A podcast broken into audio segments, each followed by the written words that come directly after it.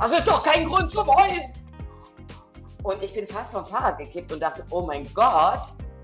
Das Kind war aber vollkommen unbeeindruckt von dem, was der Papa oder wer auch immer das war, gesagt hat und hat einfach weiter geweint. Ich habe überlegt äh, über diesen Satz, das ist doch kein Grund zum Heulen. Da war dann schon irgendwie gleich so in meinem Kopf ähm, so eine erste Idee da, nämlich zum Beispiel auch ähm, die Farbgebung, das Rot und das Blau, dass man halt die, die vielleicht zwei naheliegenden Gründe, die einem so einfallen, äh, weswegen man weint, also nämlich ähm, vielleicht vor Traurigkeit, aber vielleicht auch vor einer heißeren Emotion, also vor Wut eventuell. Kinderbuchstabensuppe, der Buchpodcast mit Stefanie Fischer und Iris Birger. Vom gleichnamigen Buchblog kinderbuchstabensuppe.de. Für Familien, Pädagoginnen und Pädagogen, einfach für alle, die sich für Kinder- und Jugendliteratur begeistern. Liebe Frauke, liebe Steffi, schön, dass ihr bei uns zu Gast seid in der Kinderbuchstabensuppe. Hi, wir freuen uns auch riesig. Danke für die Einladung. Wenn wir euch zwei in so äh, ein Arbeitszimmer stecken würden, wie sähe das denn aus? Oder vielleicht so, wenn sich jede ähm, zwei Dinge wünschen dürfte, was dürfte denn da drin gar nicht fehlen? Frauke, magst du mal anfangen? Was muss da drin sein? Naja, also erstmal haben wir ja eigentlich schon ein gemeinsames Arbeitszimmer. Das ist zwar digital und hat äh, eine Telefonleitung, aber tatsächlich, die Steffi und ich, wir ähm, bequatschen uns fast täglich. Also sowohl über die gemeinsamen Projekte als auch über die einzelnen Projekte. Wir sind äh, sehr close äh, miteinander. Aber wenn wir jetzt auch noch in einen Raum ziehen würden, dann äh, bräuchten wir auf jeden Fall, also ich bräuchte morgens auf jeden Fall Kaffee. Eine Trennwand. Genau. Witzig, Steffi, ich habe mir genau das gedacht. Vielleicht wäre es dann zu eng, eine Trennwand. Naja, weil sonst kommen wir gar nicht mehr zum Arbeiten. Ja, aber also ich glaube, ich würde Kaffee mitnehmen und Lavendel. Genau, äh, Lavendel zum Entspannen, Kaffee zum Aufputschen und dann Steffi noch dran. Dann, ach, perfekt. Na, ich bringe ich bring natürlich dann meine Tasse mit, um mich bei Frauke zum Kaffee mit einzuladen. Und dann gehe ich wieder hinter die Trennwand und zeichne dann in Ruhe weiter. Aber ja, tatsächlich wäre das, glaube ich, so, also dass man halt irgendwie, also ich genieße es halt auch voll. Ähm, ja, halt irgendwie, also so im Prinzip auch so das, was ich so als Kind schon irgendwie mich äh, bäuchlings liegend irgendwie und einfach in Ruhe für mich irgendwie Bilder malend, ähm, dass ich das jetzt so als Erwachsene ähm, ja halt auch so mir installiert habe. Also es ist schon, ja, aber trotzdem halt, ähm, es ist halt ja, Licht und Schatten. Ne? Man braucht halt auf jeden Fall irgendwie, ähm, muss ich halt auch Input von außen reinholen. Ähm, ja, vor allen Dingen als Illustratorin bin ich zum Beispiel nicht so häufig unterwegs. Vielleicht wie Frauke, zumindest bekomme ich das ja durch Frauke mit, durch ähm, gerade jetzt die Lesereisesaison beginnt. Ähm, aber ich will nicht so viel vorweggreifen. Das wäre ein äh, spannender Anknüpfungspunkt, denn bei dem Buch äh, Heul doch, da geht es ja irgendwie um Gefühle rauf und runter. Und wie ist denn so die Idee zu dem Buch entstanden? Ich habe für mich mitgenommen, dass bei, bei Instagram gerade oder wenn man dann so eine Live-Lesung mit euch genießen kann, die eine trägt einen blauen Overall, die andere einen roten. Und ich weiß nicht, letztens bei der Einladung habe ich mir gedacht, ihr seht aus wie Mario und Luigi irgendwie ein bisschen, okay, von den Farben her anders. Ja, aber ist euch mal die Idee gekommen, dass ihr so wirkt? So? Nö. Wir sind ja Originale, wir essen ja überhaupt niemanden nach ihr zelebriert das schon, ne? Könnt ihr das mal ein bisschen erzählen, wie es dazu kam? Also, äh, gerne auch was über das Buch natürlich. Ja, mit dem ich übrigens heute Morgen gerade eine Lesung hatte. Da durfte ich hier in Dresden eine Schulbibliothek einweihen. Das war ganz toll. Äh, da war ich allein in meinem roten Anzug und musste feststellen, dass wir uns das Outfit tatsächlich im Herbst zugelegt haben und dass es wahnsinnig warm werden kann. Äh, vor allen Dingen, wenn man so viel weinen muss auf der Bühne, wie ich das immer tue bei den Lesungen. Ja, ich kann, äh, die Idee zu dem Buch äh, ist so entstanden, wie alle meine Ideen eigentlich entstehen. Äh, sie sind ja geklaut. Sage ich ja auch immer und gebe ich ja auch immer ganz direkt zu. Ich klaue das von den Kindern. Da kann man sich jetzt fragen, wie funktioniert das bei einem Sachbuch? Ähm, das war damals so, ich bin mit dem Fahrrad zum Einkaufen gefahren, fahre an einem Hort vorbei. Bin mir gar nicht sicher, ob es Grundschule ist oder Kindergarten, weil die liegen direkt nebeneinander. Auf jeden Fall stand dort ein Vater, nehme ich an, der sein Sohn, nehme ich an, sicher bin ich mir da jetzt nicht, äh, auf jeden Fall ein Kind abholen wollte und dieses Kind weint bitterlich. Und der Mann war ein bisschen genervt oder gereizt oder hatte einfach auch einen langen Tag hinter sich. Auf jeden Fall schnauzte der plötzlich dieses Kind an mit jetzt, hör aber mal auf zu heulen! Das ist doch kein Grund zum Heulen! Und ich bin fast vom Fahrrad gekippt und dachte, oh mein Gott, das Kind war aber vollkommen unbeeindruckt von dem, was der Papa oder wer auch immer das war, gesagt hat und hat einfach weiter geweint. Genau, dann bin ich weiter gefahren auf meinem Fahrrad und habe überlegt äh, über diesen Satz, das ist doch kein Grund zum Heulen. Dachte ich, was ist denn kein Grund zum Heulen oder was ist denn ein Grund zum Heulen? Und überhaupt, äh, naja, und dann habe ich wie jeden Tag die Steffi angerufen. und der Steffi gesagt, du weißt, was ich gerade erlebt habe? Also da war so ein Typ, das war so und dachte ich, Mensch, da müsste man eigentlich mal gucken, äh, was es dazu gibt, zu lesen. Und dann war ich in der Bibliothek und habe festgestellt, es gibt nichts darüber. Und dann dachte ich, verrückt. Es wird Zeit, dass wir ein Buch über das Wein machen. Und die Steffi war direkt Feuer und Flamme. Und dann haben wir angefangen, genau, war ganz gerührt, hatte schon ein Tränchen im Knopfloch. Nein, Genau, und dann haben wir uns angefangen, darüber Gedanken zu machen und dann ist dieses Projekt entstanden. Und dann sind wir einmal die Gefühlsklaviatur hoch und runter zusammen. Ich fand das genau. gruselig, als du das erzählt hast. Das, ähm, ja, da kriegt man Gänsehaut, ne? Und steht erstmal da. Also ich persönlich fand das auch gruselig. Also so gruselig, ehrlich gesagt, dass ich ja überlegte, äh, tatsächlich anzuhalten auf meinem Fahrrad und mit dem Papa mal ein paar ernste Wörtchen zu reden, weil so redet man doch nicht mit seinem Kind. Und dann dachte ich, na, warte mal ganz kurz, äh, du weißt nicht, was da los ist, aber es hat mich berührt einfach. Äh, zumal ich auch, ich gebe es jetzt zu, im, im Buch steht das schon im Vorspann, ich gehöre ja eben ins Team Heulsuse. So sind dann auch irgendwann unsere Outfits äh, entstanden. Ähm, zwei verschiedene Teams ich bin die, die ganz nah am Wasser gebaut hat. Ich weine wirklich wegen ganz, ganz vielen Dingen, die mich berühren und die können traurig oder äh, fröhlich sein. Mir kommen schnell die Tränen. Und die Steffi eben nicht. Die ist eher so der unterkühlte Typ, daher blau. Nein, wir ergänzen uns hervorragend äh, in unserer Tränenausschüttung. Das klingt gut. Ja, Steffi, wie ist dein dein dein Eindruck dann? Äh, Frauke hat angerufen, hat die gruselige Geschichte erzählt und dann hattest du dann schon Bilder im Kopf?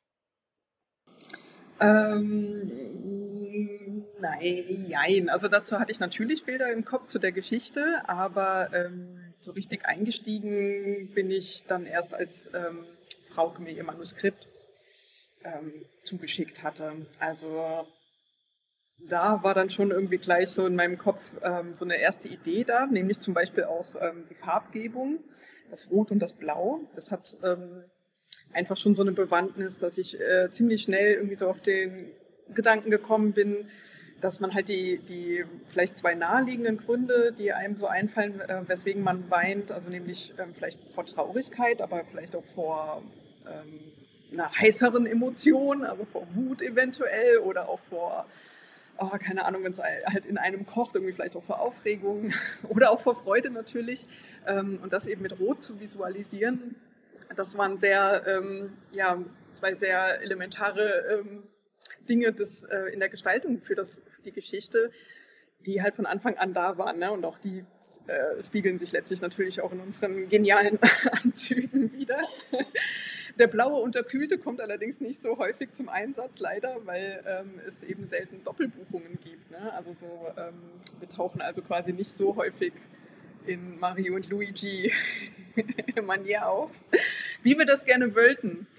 Danke, dass ihr uns da mal mitgenommen habt, weil die Frage ist gar nicht so sehr von uns entstanden, sondern die kommt aus der Community. Wir fragen ja auch immer nach, was möchtet ihr denn von unseren Gästen wissen? Und da sind echt spannende Fragen dabei. Ähm, zum Beispiel auch, verändert sich die Geschichte manchmal noch, nachdem dann die Illustrationen dazu gekommen sind? Frauke, kannst du dazu was sagen? Ja, also bei Steffi Ja. Wenn ich mit Steffi zusammenarbeite, ähm, ist das ein Geben und ein Nehmen. Nein, es ist wirklich so, ich habe natürlich 'ne Idee, ich schreibe ein Manuskript, aber die Steffi hat nicht nur die Erlaubnis, sondern, äh, ich bitte auch darum, da ganz, äh, frei drin rumzuwerkeln. Das sind oft nur Kleinigkeiten jetzt im Text, aber, äh, wir verstehen uns schon inhaltlich als ein Duo. Also, wir diskutieren die Inhalte eines Manuskripts. Und das ist das Tolle an der Arbeit mit der Steffi. Äh, das kann ich mit niemandem so gut wie mit ihr. Wir sind da wirklich sehr nah beieinander, weil wir auch einen ähnlichen Anspruch haben an uns und an unsere Arbeit und das, was wir erzählen möchten. Also, wir möchten uns nicht mit dem kleinsten gemeinsamen Nenner, äh, zufrieden geben. Und da kann das passieren, dass, äh, manche Sachen noch ewig diskutiert werden. Also, bei „Heul doch“ kann ich zum Beispiel mal, äh fällt mir jetzt spontan ein Beispiel ein, weil ich's heute auch in der Lesung wieder hatte. Äh, bei meinen Recherchen zum Thema Weinen kam ich dann irgendwann auf diese ganzen wissenschaftlichen Abhandlungen und so weiter und dass es da eben ein wissenschaftliches Streitgespräch gibt zwischen verschiedenen Wissenschaften, äh, was Männer und Frauen betrifft. Weil man weiß ziemlich klar, Frauen weinen mehr als Männer und häufiger als Männer und Mädchen und Jungs weinen aber gleich viel. Und dann gibt's einen Streitpunkt zwischen Biologen, Soziologen, ErziehungswissenschaftlerInnen und so weiter, woran das denn liegen könnte. Nun machen wir ein Bilderbuch für Kinder ab 4 Jahren. Und trotzdem habe ich gesagt: „Ich muss das da drin haben.“ Und auch bei den Lesungen, das diskutiere ich dann mit der Steffi. Also, ich möchte diesen Punkt da reinhaben, der ist mir wichtig, genauso wie Wein, äh, kulturell ganz unterschiedlich bewertet wird, ne? Vor 200 Jahren Deutschland, Empfindsamkeit, Romantik, die Männer haben geheult wie die Schlosshunde und die Frauen fanden das ganz toll, also die Hetero-Frauen auf jeden Fall. Ähm, ne, und dann kam irgendwann 'ne andere Epoche und dann kam, äh, 2. Weltkrieg und Hitler und dann war's Uga Uga, der harte Mann hat stark in den Krieg zu ziehen und bloß seine Gefühle wegzudrücken. Also, solche Sachen möchte ich auch in einem Buch für Vierjährige haben, allerdings natürlich kindgerecht. Und dann diskutiere ich das mit der Steffi. Ähm, solche Fakten, was ist wichtig? Und umgekehrt, äh, die Familie, die wir begleiten, deren Tränen wir da untersuchen ich darf auch mitdiskutieren im Bild. Dann kommt die Steffi an und sagt: „Hier“ „Was hältst du denn davon, dass unsere Hauptfigur im Rollstuhl sitzt?“ Und ich sage: „Natürlich, klar sitzt die im Rollstuhl.“ Wie konnte ich jemals an was anderes denken? So, also, so arbeiten wir zusammen, dann wirklich bis zur Druckfreigabe. Ich kann mir jetzt vorstellen, das entsteht wirklich so auch beim Telefonieren oder schafft ihr's auch kurz aufzulegen und dann die eine schreibt noch mal, die andere illustriert verschiedene Varianten? Steffi, wie wie erlebst du das so? Ähm, ja, ja, also wir quatschen ja nicht nonstop, das ist klar. Ähm, ich glaube, was das so, äh, auszeichnet bei uns beiden ist, dass wir uns verbindet ja auch einfach 'ne Freundschaft und wir, ähm, tauschen uns natürlich über, äh, auch viel aus, was uns, ähm, grade so persönlich bewegt oder wir haben einfach 'ne wie Frauke schon sagt, wir sind sehr close und, ähm, da gibt's also keine äh, erst mal keine Hürden groß zu nehmen, ne? Und, ähm, ich weiß noch so, ähm, nicht nur bei bei „Heul doch“, ähm, tauschen wir uns zum Beispiel auch darüber aus, was grade so auch in in Social Media diskutiert wird oder, ähm, was halt einfach, hm ja, ähm, also grade, ja, wie wie bringt man also das Thema Diversität hat uns 'ne ganze Weile sehr, ähm, intensiv und sehr fokussiert beschäftigt, würde ich sagen. Und wir sind, ähm, dann halt zu dem Schluss gekommen, dass wir das gerne in unseren Büchern so unterbringen würden, dass es einfach, ähm, ziemlich normal ist, was es ja auch ist. Und, ähm, das heißt, ähm, wie kriegen wir das halt, ähm, mit rein, ohne dass das halt unbedingt zur Sprache kommt, also quasi halt in Fraukes Text, der lesbar ist und, ähm, können wir das nicht einfach zeigen und irgendwie mit drin haben und Punkt. Und das muss noch nicht mal irgendwie besprochen werden. Und bei „Heul doch“, das ist natürlich irgendwie ähm, da haben wir uns halt auch, äh, hinterher gefragt, ob das vielleicht oder ja, es war halt schon die Frage, irgendwie ist das zu doll. Ne? Das kam auch irgendwie so ein Feedback irgendwie während des Arbeitsprozesses an dem ähm, Buch. Also zu doll im Sinne von zu offensichtlich. Also wir haben dort ähm, viele queere Menschen, viele unterschiedliche Hautfarben in einer Familie und dass das halt vielleicht doch alles so, eine, so ein Paradebeispiel der Diversitätsfamilie schlechthin ist. Ob das jetzt noch in Anführungsstrichen normal ist. Ähm, aber wir finden ja. Also weil wir halt einfach auch unsere eigenen Erfahrungen, genau, äh, unsere eigene Erfahrungen da abgeklappert sind. Und ähm, also, ne, so wie ich jetzt halt auch nochmal überlegen muss, darüber zu reden ähm, und nachdenke und, und dann spreche. Und das, ähm, so finden unsere Gespräche statt, so findet unser Austausch statt. Und so ist dann, also das ist halt Teil unseres Arbeitsprozesses. Und ja, man kann wirklich sagen, unseres gemeinsamen Prozesses. Ne? Also ähm, ich bringe dann halt irgendwie oh, das und das habe ich neulich irgendwie gelesen und auch verstanden. Und ähm, das wäre cool, wenn wir das so und so machen könnten. Was meinst du dazu? Und Frauke genauso. Äh, ja, also so wächst das Ganze dann und so nimmt das Ganze Gestalt an. Und das Schöne ist, dass wir, ähm, ja, wir sind ja natürlich nicht die ähm, einzigen, die halt irgendwie bei so einem, äh, bei der Entstehung eines Buches mitentscheiden, sondern dass wir halt auch einen total ähm, supportenden Verlag an unserer Seite ähm, haben Tirolia, die das alles halt auch einfach mega finden, wie wir das eben ja, so rübergebracht haben. Ne? Also das ist halt auch wirklich dann ähm, nochmal so, da schließt sich die Zusammenarbeit, finde ich. Ja, wenn das eben auf Augenhöhe geschieht, ne? dass man eben genauso kurz, wie wir uns kurz schließen, kann man es dann auch mit den eigenen Verlegerinnen mal kurz hier, wir haben uns das und das überlegt, guckt euch das mal an und dann kommt da auch äh, zügig äh, eine sehr ehrliche Antwort. Und äh, in unserem Fall war die jetzt auch immer positiv. Und äh, wir finden ja auch das Ergebnis gut. Also. Das finde ich spannend. Also ich, äh, das klingt wirklich total schön und dann auch sehr authentisch, einfach weil ihr aus dem Leben berichtet, von den Kindern berichtet, für die Kinder berichtet und deswegen kann ich mir für mich selber auch vorstellen, dass es mir nicht äh, zu viel vorkommt, sondern es bildet einfach das ab, was wir haben, ne, was wir eh schon da haben. Und Ihr ihr habt mich jetzt auf eine Frage gebracht. Ähm, ihr seid da so ein Dreamteam, ein Duo. Ihr habt einen Verlag. Du hast es gerade schon erwähnt, Steffi.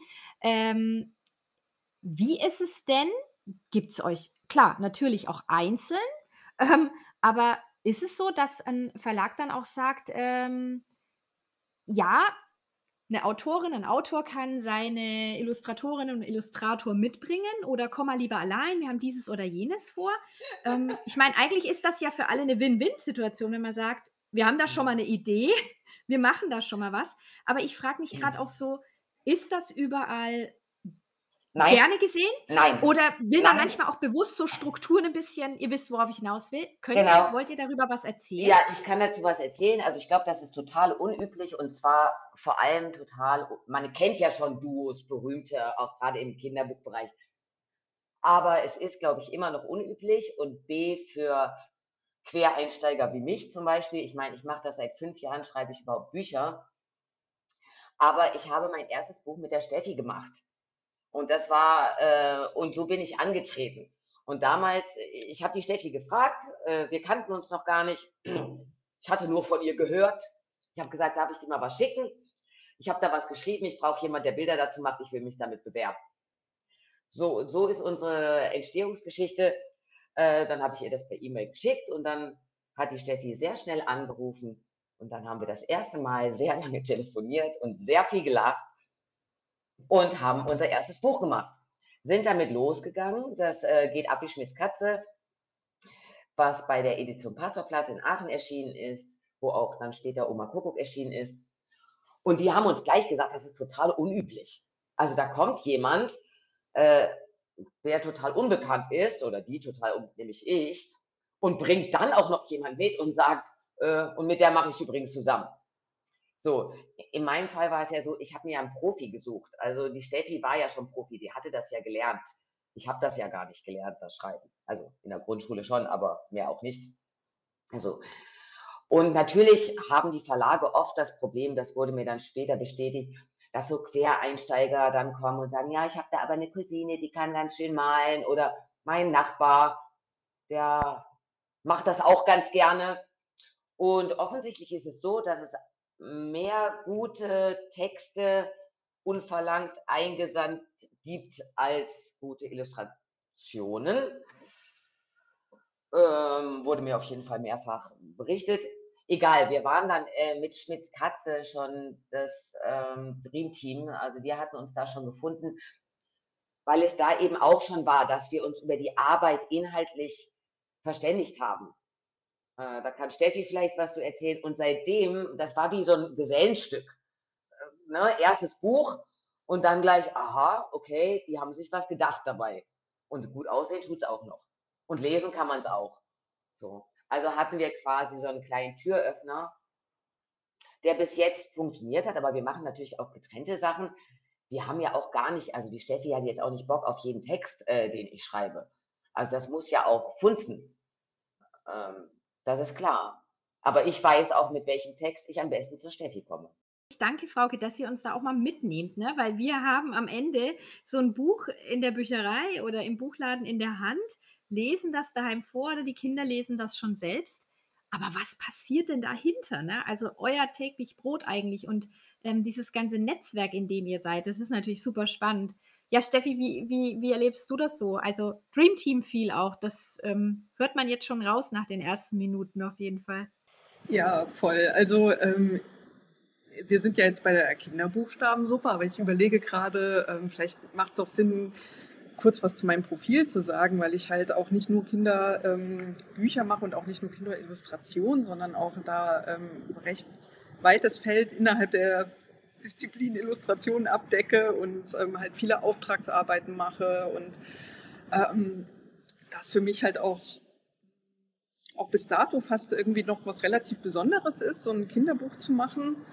Ähm, ehrlicherweise auch, weil das einfach, ähm, ja, das ist nicht besonders gut bezahlt, wenn man anfängt und vielleicht auch, wenn man erstmal mit kleinen Verlagen anfängt, was total cool ist, weil man da halt irgendwie auch sehr vertraut und sehr ähm, eng miteinander ähm, schon von Anfang an arbeiten kann. Aber ähm, meiner, unserer Erfahrung nach ähm, ist das halt erstmal so, ja, also sowas was extra. Ne? Und irgendwie die Illustration für so ein Buch, das ist schon ja, schon sehr zeitaufwendig. Das heißt, irgendwie, da spielt halt, spielen so ein paar Faktoren mit rein, ähm, warum ich das nicht so in ähm, einer Tour wegarbeite. Und ähm, plus, weil ich aber vor allen Dingen auch mm, ja, nicht so richtig entschieden bin bei Kinderbuch. Also möchte ich nur Kinderbuchillustratorin sein oder möchte ich nur Kinderbücher äh, illustrieren? Ähm, weiß ich nicht.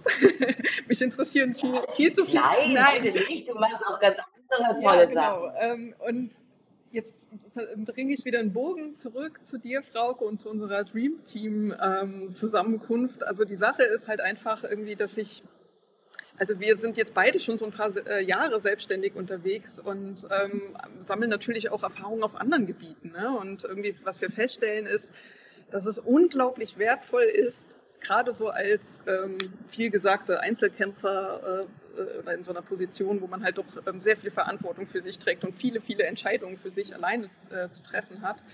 Ähm, einfach nur großartig ist, da jemand an seiner Seite zu wissen, ähm, auf den man sich 100% verlassen kann, wo das vertraut ist, wo das sehr ehrlich ist und wo man eben auch, ne, was Frauke schon sagte, also nicht jeden Text, ähm, da springe ich an oder ähm, es passt halt zeitlich rein, aber das können wir dann ganz offen miteinander klar machen. Ne? Und ähm, ja, also ich glaube, unser Dream Team Dasein zeichnet also nicht nur aus, dass wir ein Buch nach dem anderen raushauen, sondern dass wir zwei Frauen sind, die ähm, sich sehr, sehr cool unterstützen in ihrer Selbstständigkeit auf ihrem Weg. Und das Geniale ist, äh, dass wir uns auch gemeinsam in so weiterentwickeln. Also wir haben jetzt beide zum Beispiel äh, ein Projekt, eigentlich zwei sogar.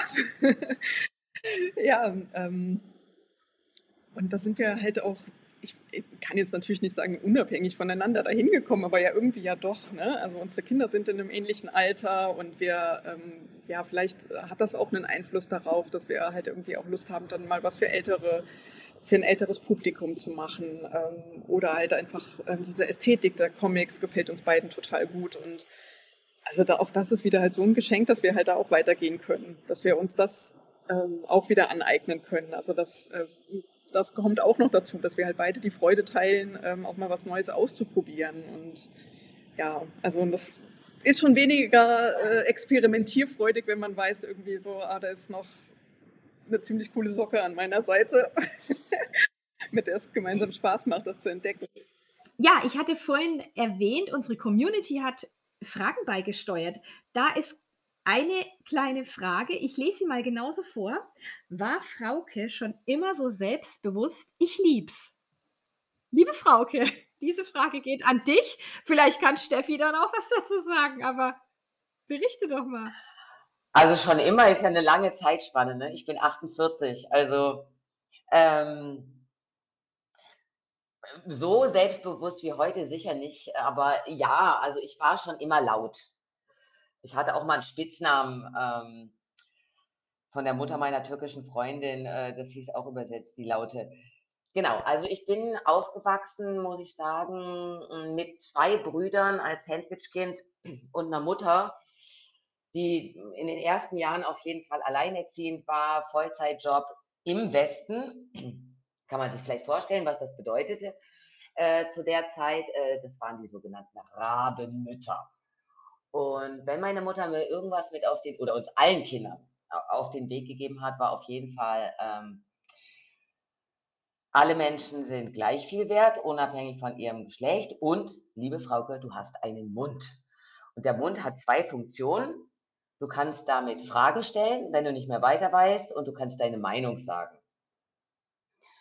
Das habe ich dann auch gemacht und äh, witzigerweise, wie es im Heuldorf-Buch vorne drin steht in meiner Biografie, dass ich als Kind äh, oft geweint habe, wenn ich mich ungerecht behandelt äh, gefühlt habe.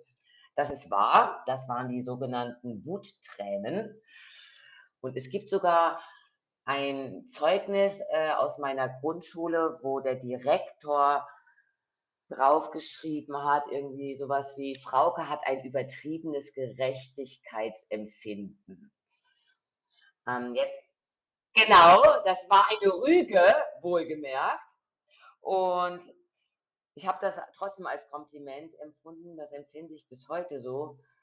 Ähm, nein, ich bin nicht immer selbstbewusst. Ich sitze auch mal zu Hause im stillen Kämmerlein und heul ab oder ruft die Steffi an und sagt, mir geht's so scheiße, alles kacke. Ähm, na klar, die gibt es auch oder es gibt auch ganz leise und stille Momente bei mir. Aber wenn ich selbstbewusst bin, dann meistens deswegen, weil ich ein Gefühl zu der Sache, dem Moment oder dem äh, Kontext habe, über den ich mich da gerade äußere. Und ich finde, so eine Meinung kann man ja auch mal sagen oder zur Diskussion stellen. Also ich, ich glaube, ich bin schon ein, auch ein moralischer Mensch, also mit meinen eigenen moralischen Wertvorstellungen. Aber erstmal denke ich, man sollte sich nicht schämen. Ähm, weder für seine Herkunft ähm, noch für sein, seine Ausdrucksweise ja, erstmal frei von der Leber weg, was sagen. Also ich glaube, dass das gut tut, äh, aber nicht jeder Mensch ist auch so laut und direkt. Also ich glaube, ich, es, es gibt auch Menschen, die mich, glaube ich, unglaublich nervig finden. Schrecklich. Laut und immer so direkt. Und ich hoffe, ich bin nicht zu verletzend. Ich versuche auch immer, ähm, ne, Satz meiner Oma, was du nicht willst, dass man dir tut, das fügt auch keinem anderen zu. Also ich achte schon darauf, äh, wie ich mit Menschen rede. Aber manchmal muss ich ihnen auch, ja, bin ich da auch selbstbewusst und sage, ich bin ja auch 48, man kommt ja auch irgendwo dahin. Und ich habe auch ein schönes Beispiel für sich nicht schämen. Einfach mal eine Laudatio, wenn man den Kinderbuchpreis bekommt, im Bademantel führen, gell? Ja. Zum Beispiel. Okay, Frauke, Genau. du hast gerade die Oma genannt. Und genau das ist unser Themenmonat, nämlich wir beschäftigen uns ja jeden Monat mit einem Fokusthema. Und in diesem Monat ist es das Thema Jung und Alt. Und da passt euer gemeinsames Buch Oma Kuckuck ganz perfekt. Es ist ein Bilderbuch ab fünf Jahren und das hilft uns, die Themen Altwerden, Demenz, ja und einfach auch Sorgen, die die verschiedenen Generationen haben, kindgerecht zu begreifen. Aber gleichzeitig lässt es ja auch ganz viel Raum für Zuversicht, für den Respekt, für Hoffnung, auch dass Kinder Ideen einbringen können. Und ich würde da jetzt gerne mal so einen Perspektivwechsel vornehmen. Liebe Steffi, möchtest du mal anfangen, damit einfach eher so die Geschichte und den Text zu beschreiben? Und Frauke darf dann gerne das Illustratorische übernehmen.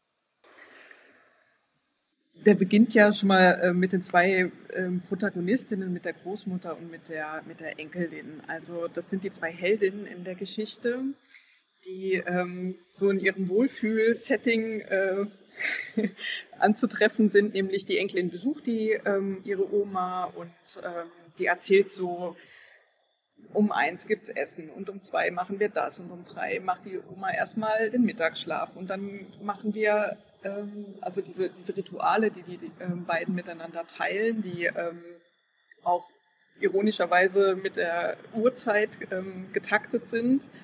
Ähm, das ist mir erst später mal so auch eingefallen, dass das ähm, ja auch eine schöne Metapher auf die fortschreitende, voranschreitende Zeit sein kann oder so gedeutet werden kann.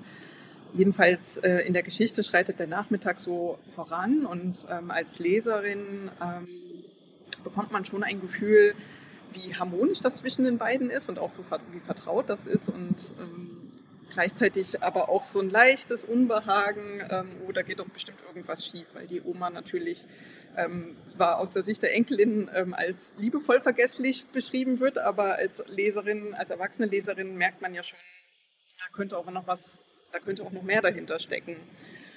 Und die Situation, die eskaliert eigentlich erst, als die äh, Mutter der Tochter, also der Enkelin, vorbeikommt und ähm, ja, den Frieden damit so ein bisschen unterbricht, ähm, als sie halt ja, nach einem Schlüssel fragt. Ich muss zugeben, ich habe es jetzt gerade nicht mehr so 100 Prozent vor Augen, aber ähm, also ich weiß natürlich, was passiert, aber ähm, genau, auf jeden Fall. Ähm, Wir wollen auch nicht alles verraten, ne? Nein, nein, nein, genau. Ihr müsst das alles selber lesen. so viel Text ist ja gar nicht. Aber man kann viel gucken. Es ist jedenfalls so, dass ähm, ja, das Ganze eskaliert und als erwachsene Person bekommt man halt, ähm, weiß man halt, worum es geht, während das halt für das Kind einfach nur ähm, ja, dieses Chaotische ist und ähm, diese Überforderung mit sich bringt. Ne? Und ähm, ja, das, das, Tolle an dem Text ist halt und auch an der Idee von Frauke letztlich, ähm, ist, wie das Ganze wieder eingefangen wird. Und, äh, dass das halt einfach ein Happy End ergibt, was nicht ja, vielleicht auch nicht das Happy End ist, was man sich am Anfang der Geschichte ähm, gleich wünscht oder was irgendwie wie Märchen äh, vorkommen würde, ähm, ohne jetzt despektierlich gegenüber Märchen sein zu wollen. Ich habe auch die Folge über die Märchen in der Kinderbuchstabengruppe gehört. Ja! Yeah! Juhu! Ähm, Danke. Sehr gerne. Also äh, klischeehaft vielleicht besser, das ist das, was ich ausdrücken möchte. Das passiert eben nicht, sondern es, äh, wir bleiben im echten Leben. Ähm, aber es wird alles gut. Es wird wieder händelbar und ähm, ja, das ist halt irgendwie das Tolle, was den Text auszeichnet. Ja, das war mir auch ein äh, innerer Spaziergang, weil ich natürlich, ich hatte dazu ganz konkrete Bilder, die ich aber auch nie rauslasse, weil ich sage immer, Steffi, mach mal. Aber äh, genau, es ist natürlich, äh, es ist ein Teil meiner Geschichte, es ist ein Teil von anderen Omas, die ich mitgekriegt habe ähm, so, ein, so ein Grundgedanke, der ja auch in diesem Buch ganz häufig vorkommt, ist das gemeinsame Memory-Spiel. Ähm, wer wird die Memmerkönigin? Also dieses Collagenhafte, was eben auch schon diese, diese Karten haben, dann die Farben ähm, dieser Welt äh, in dem Garten sein. Also es ist eigentlich das blühende Leben, das aber äh, auch teilweise an einigen Stellen verblüht. Und da bin ich auch dann wieder bei dem Text. Also das ist mir halt äh, super wichtig, dass wir ein gutes Ende oder ein versöhnliches Ende zeigen, und zwar auch im Bild, auch mit den tollen Farben, was aber trotzdem der Realität entspricht. Ja? Nicht die ganze Familie zieht jetzt in das schöne Gartenhäuschen und alle backen mit der Oma zusammen Himbeertorte. Nee, Oma kommt ins Heim.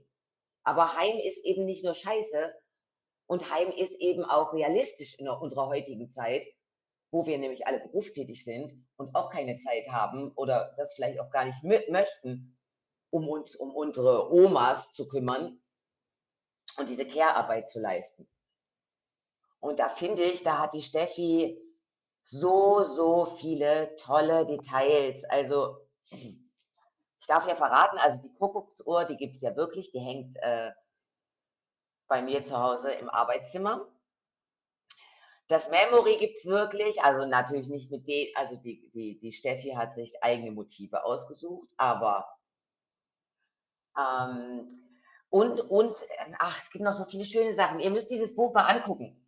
Guckt mal an, wie es bei der Oma, äh, aussieht zu Hause und findet die kleinen Fehler, die kleinen Demenzfehler. Da freuen sich immer die Kinder, wenn sie sagen: „Ah, guck mal, was da am Herd hängt“ oder „Was steht denn da im Blumenbeet?“ Ja, herrlich. Also, das musste für mich sein.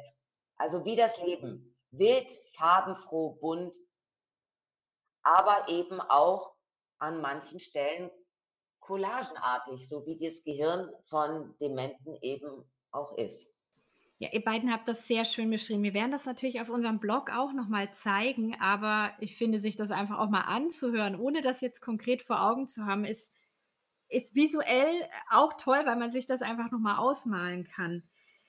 Wie wenn wir mal zurückdenken, wie war das für euch, als ihr klein wart mit euren Großeltern? Steffi, hast du da so ein, 2 Gedanken, die dir sofort in den Sinn kommen? Frauke hat vorhin auch schon die Oma zitiert. Was was fällt dir vielleicht ein und vielleicht gibt's auch so 'ne so 'ne Parallele zu dem, was du dann auch illustriert hast, was dir in den Sinn kam oder vielleicht auch, wenn du sagst: „Wir machen mal wieder so 'n Buch und, ähm, es ist 'ne Geschichte, die Jung und Alt verbindet.“ Was was findet da statt?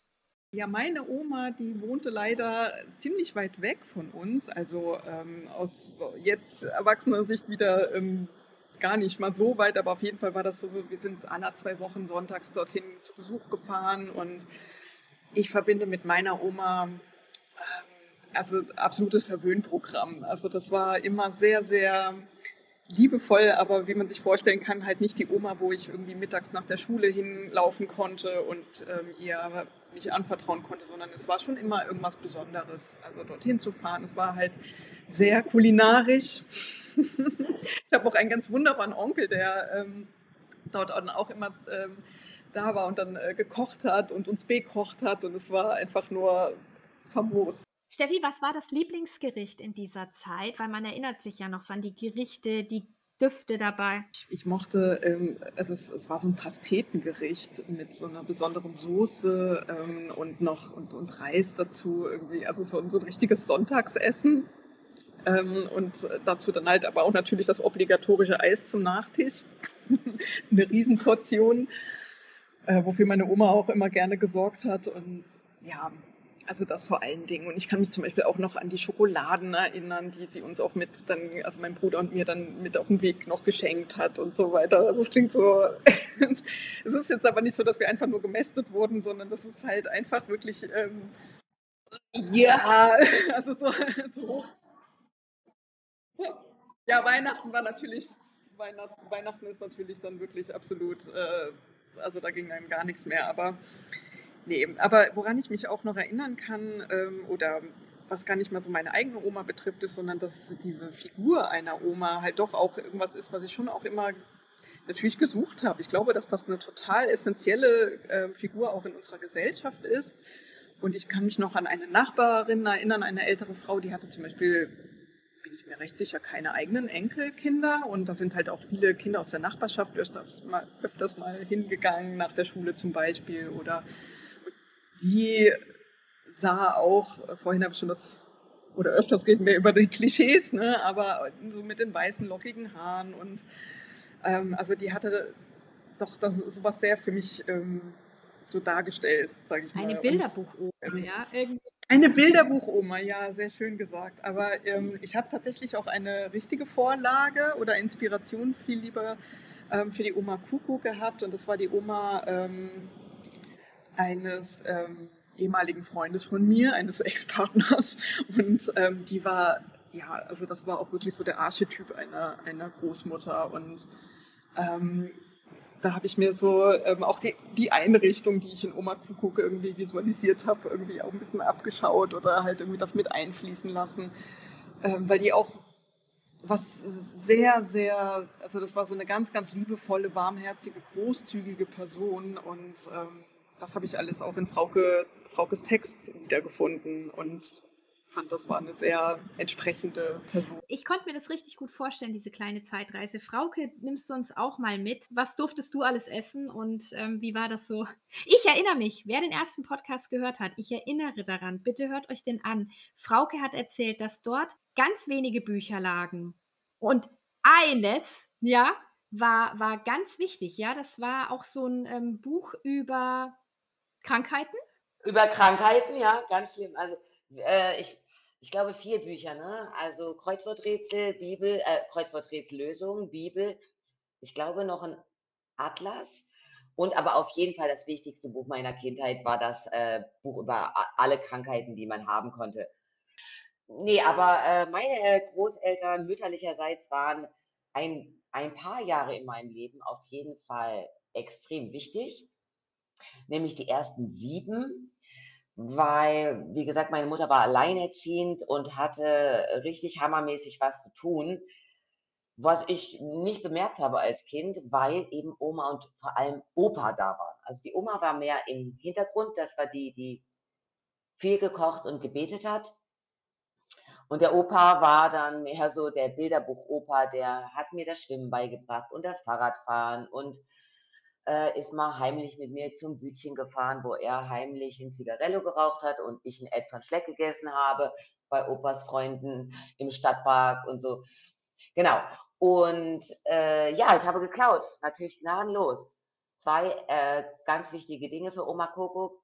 Das war die Kuckucksuhr, denn meine Oma hieß Oma Kuckuck. Also eigentlich hieß sie Oma Anni, aber meine Oma besaß diese Kuckucksuhr und ich konnte noch nicht lesen und ich konnte noch nicht zählen, aber jede Stunde kam der Kuckuck raus. Und das wusste ich. Ich wusste, was das zu bedeuten hatte. Und ich habe diese Zeiten, die ja auch, wie Steffi sagt, auch so ein äh, Leben abbilden, später als erwachsene Frau bei alten Menschen, ob zu Hause sind oder vor allem dann noch später im Heim, als ganz wichtig empfunden. Also die Urgroßoma, angeheirateterseits, die ist jetzt in einem Seniorenheim, die ist 94 und da richtet sich der ganze Tagesablauf nach Zeiten. Wie das oft ist äh, bei älteren Menschen. Meistens hat es irgendwas mit dem Essen zu tun. Also ich muss aufstehen, mich anziehen, um frühstücken zu gehen. Dann kriege ich meine Medizin oder dann ist Morgengymnastik oder sonst was. Und aber die wichtigsten Zeiten sind äh, Frühstück, Mittagessen, Vesper oder Kaffee trinken, wie man im Westen sagt, und Abendbrot. Und das kenne ich schon sogar eben aus äh, Kindheitszeiten. Deswegen Oma Kuckuck. Man hat ja meistens äh, zwei Omas und Opas oder sowas, oder ob man jetzt denen Kontakt hat oder mehrere sogar, wie bei Heuldoch. Und dann haben wir oft spezielle Namen. In Heuldoch haben wir Oma Ostsee und Opa Ostsee, logischerweise, die leben halt an der Ostsee. Ähm, und hier ist es die Oma Kuckuck mit der Kuckucksuhr. Und als zweite wichtige Sache, also meine Oma, die konnte richtig schlecht kochen. Also das Sonntagsessen, von dem Steffi gerade bei ihrer Oma schwärmt, war der Horror bei uns, weil da gab es Fleisch. Oma, Katholikin, Fleisch gab es nicht oft, einfache Familie, aber sonntags. Und da an diesem Fleisch wurde gebrutzelt, ich glaube, ab 6 Uhr morgens mit kurzer Unterbrechung, wenn es zur Messe ging, ja, Gottesdienst musste sein, aber ich glaube, selbst dann blieb das Fleisch auf dem Kohleherd stehen.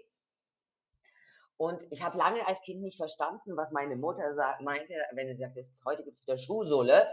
Aber das Gute war, dass meine Oma auch äh, kein Genderbewusstsein hatte. Das hieß, Fleisch kriegten erstmal die Männer. Also wir Kartoffeln, Soße und Gemüse und wenn noch was vom Fleisch überblieb, worauf jetzt aber keiner von uns scharf war, so. So, aber das Einzige, was meine Oma richtig gut konnte, das gab es aber leider nie sonntags, waren Eintöpfe und Vanillesuppe mit Himbeeren. So. Das, aber das Rezept findet ihr in Oma Kuckuck, da musste sie sich jetzt auch nicht wahnsinnig anstrengen, ist nämlich kinderleicht. Da muss man nur zwei Sachen zusammenrühren und fertig, aber das war richtig lecker.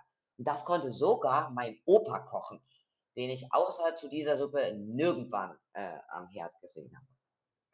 Insofern ja super. Aber leider mit sieben Jahren, ich war sieben, da starb mein Opa. Meine Oma hat gelebt, bis ich 18 war. Die ist dann auch nochmal richtig aufgetaut aber äh, hat dann zunehmend jetzt keine Rolle mehr gespielt. Aber als, als Versorger innen, Oma und Opa, als Unterstützende, das wusste ich ja damals als Kind nicht. Ich wusste nicht, was meine Mutter da, äh, zu leisten hatte als Alleinerziehende mit damals 2 Kindern. Äh, ist natürlich enorm. Und, ne, im wir reden vom Westen, da gibt's keine äh, da gab's keinen Hort. Also, da war man ja schon 'ne Rabenmutter, wenn man das Kind in 'n Kindergarten gebracht hat, aber Kindergarten war von 9 bis 12 und dann ging das Kind nach Hause und bekam zu Hause Mittagessen. Also, ich meine, meine Mutter hat Vollzeit gearbeitet, also kam Opa und äh, und hat mich abgeholt und irgendwann hatte ich halt den Schlüssel um'n Hals hängen und war ein sogenanntes Schlüsselkind. Hat mir nicht geschadet. Bleiben wir mal bei den Großeltern oder überhaupt bei den Senioren. Äh, liebe Steffi, einfach mal von dir auch so so ja, 'n paar Gedanken auch aus ja, bewusst aus Sicht deiner Illustrationsarbeit, weil du hast ja gesagt, die ist sehr vielfältig, ne? Bilderbuch, Kinderbuch ist da ein kleiner Bereich. Ähm, warum ist es denn so wichtig, das im Blick zu behalten? Also, sowohl jetzt in Büchern, ja, dass man grade jung und alt dass das illustriert wird, aber vielleicht auch in deinen ganzen Arbeiten. Kannst du uns da 'n Stück weit noch mal mitnehmen, warum es so wichtig und interessant ist, das Thema aufzugreifen? Also, w wie ich vorhin schon mal sagte, ne, ich glaube, dass das halt einfach ähm, gut, da meinte ich die Großmutter, dass das so 'ne sehr essenzielle Figur in der Gesellschaft ist, ähm, ja, ähnlich auch wie die wie die Mutter selber. Es ist nur, ähm, eine Generation weiter. Ich war letztes Wochenende, bei 'ner Veranstaltung, das war 'ne Preisverleihung für, demokratiefördernde Projekte. Das klingt jetzt etwas steif, aber es war sehr, sehr emotional und sehr, sehr persönlich. Also, da waren, ähm, ganz unterschiedliche PreisträgerInnen, ähm, groß größere Projekte oder etabliertere Projekte und kleinere und auch es war sehr international und, ähm, das Publikum dieser Preisverleihung war zugegebenermaßen schon etwas ähm, also, es war so so 'n Bildungsbürgertum, aber mir ist aufgefallen, dass dort sehr, sehr viele ältere Menschen waren. Also, das die haben wirklich den Großteil der, ähm, ZuschauerInnen ausgemacht.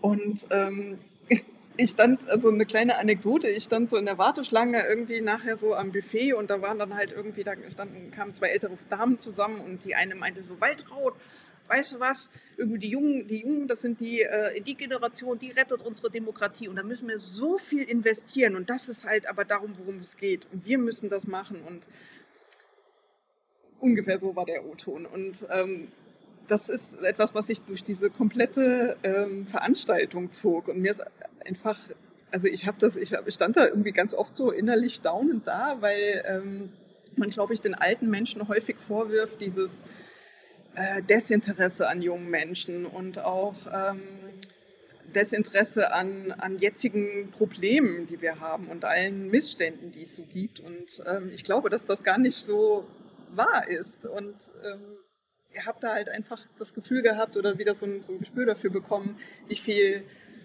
ähm, also, ich äh, Sehnsucht nach irgendwie Austausch da vielleicht auch mit sich schwingt, weil den hatte ich zum Beispiel. Also, ich habe irgendwie, ähm ja, also, ich, äh, wollte mich irgendwie mi äh, mit mit diesen, ähm, älteren Menschen unterhalten und Fragen stellen.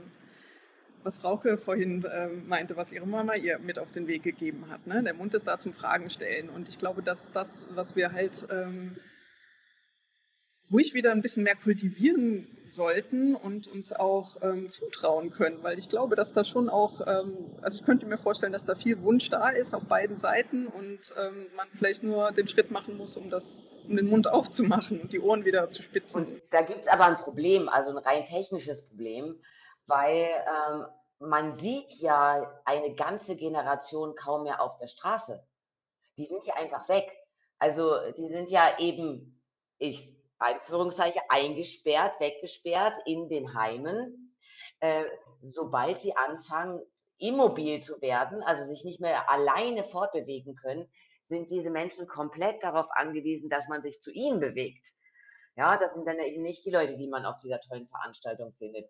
Und das ist das, was ich eben auch so schade finde und wo ich äh, wo wir dann zusammen mit Oma Kuckuck eben ins Heim gegangen sind. Ich habe viele Projekte in Altersheimen gemacht über die letzten Jahre, weil mich das interessiert hat und was dort für Geschichten, äh, sind. Natürlich, es gibt ganz viele demente Leute dort, ganz klar. Also, wir viele von uns werden selbst betroffen, äh, werden äh, sein werden in der Zukunft.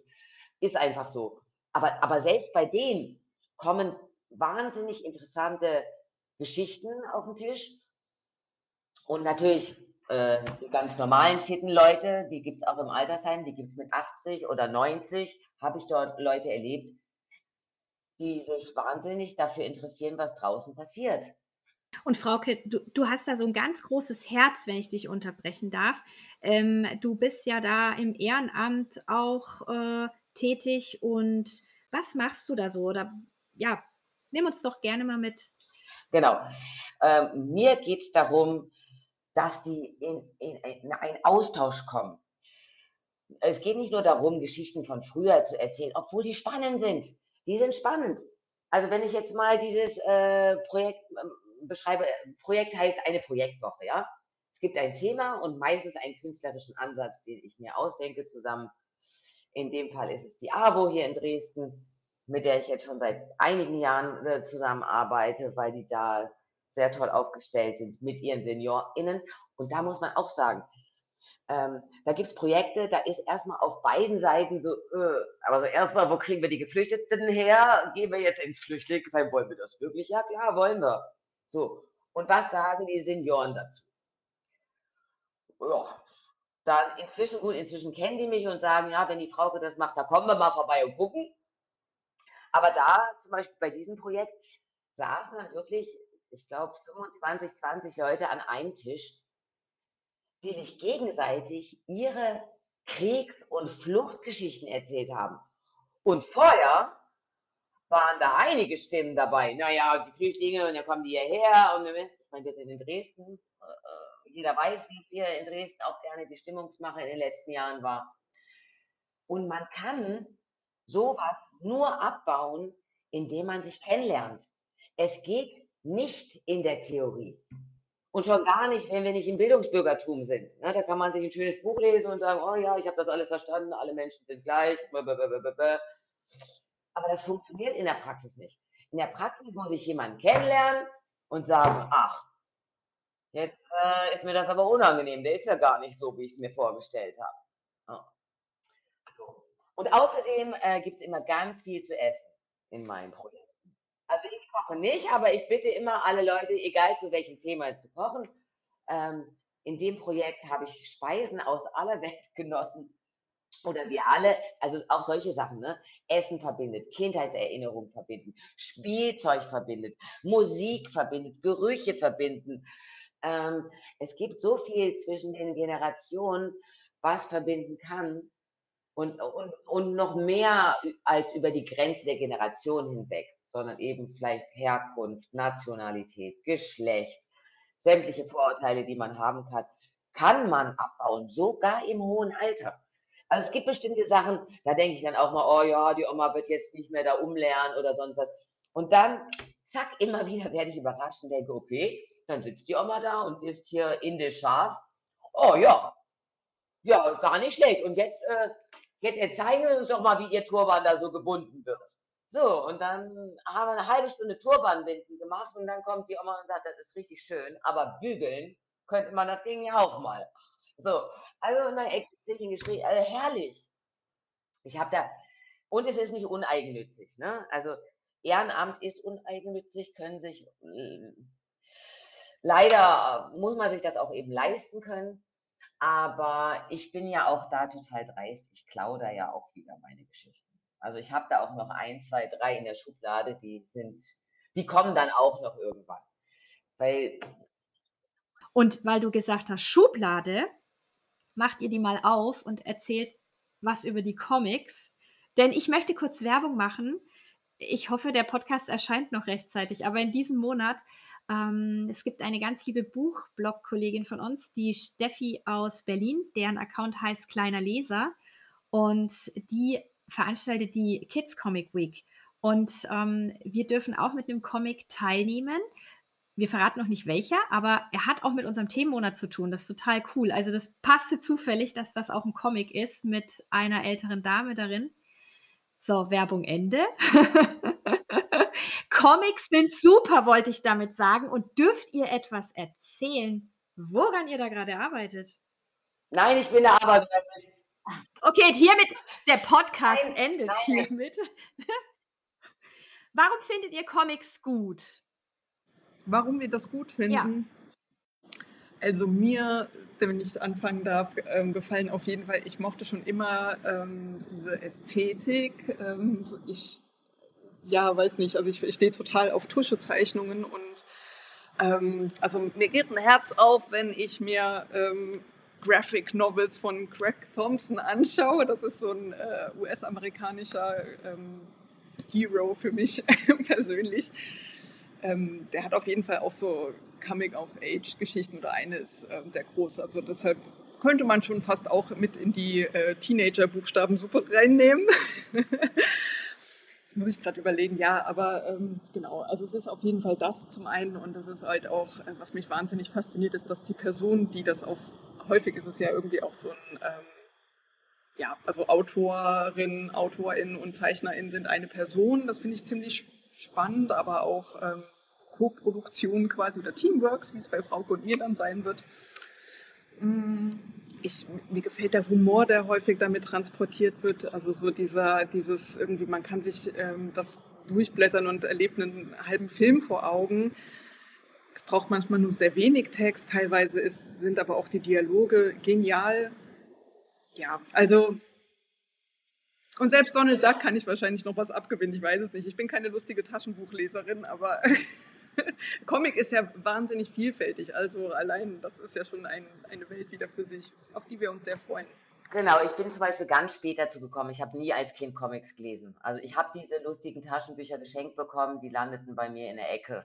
Also ich bin erst durch die eigenen Kinder dazu gekommen und dann relativ schnell, ich sage ja auch immer, auch Bilderbuch, finde ich, ist ja kein äh, Kinderzwang. Äh, Bilderbücher können auch Erwachsene lesen.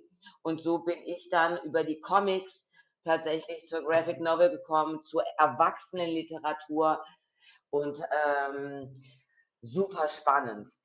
Nun kann ich ja überhaupt nicht malen. Das ist ja ganz toll, dass ich die Steffi so getroffen habe, weil mich interessiert eben eine Geschichte so dermaßen äh, auf den Punkt zu bringen. Also in den Dialogen, in den Untertiteln sozusagen.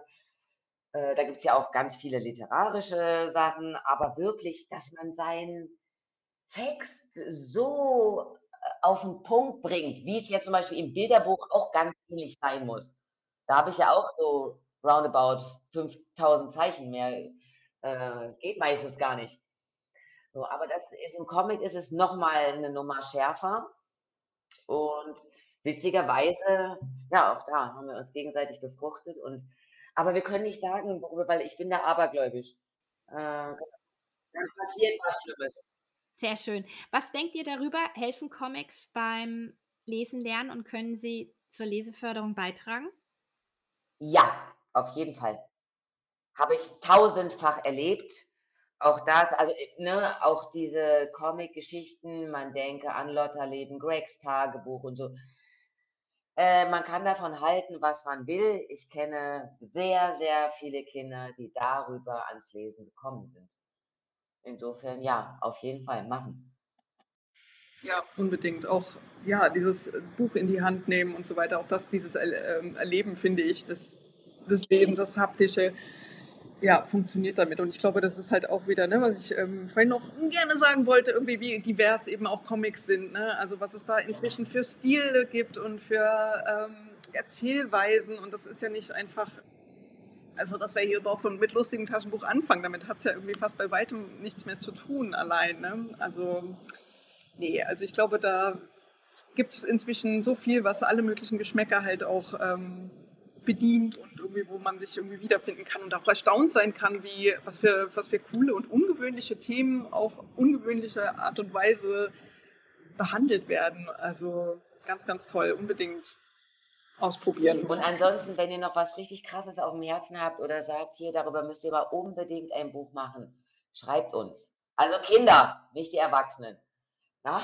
Also die, ihr schreibt uns, malt uns. Äh, hier, unbedingt da, darüber oder darüber. Ich guck mal. Wir gucken mal, was ich da. Nein, aber es ist ja wirklich so. Also wir, wir klauen das ganz bewusst. Also ich, ich bin daran interessiert.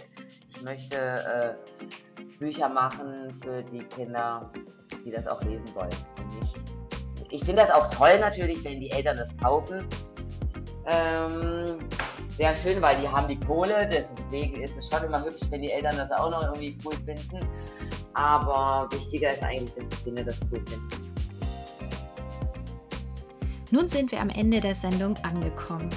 Alle Links und Infos zur heutigen sowie auch allen bisherigen Folgen findet ihr unter kinderbuchstabensuppe.de. Wir freuen uns über ein Abo, Feedback und natürlich besonders darüber, wenn ihr unsere Buchtipps weitergebt. Danke, alles Gute und bis bald!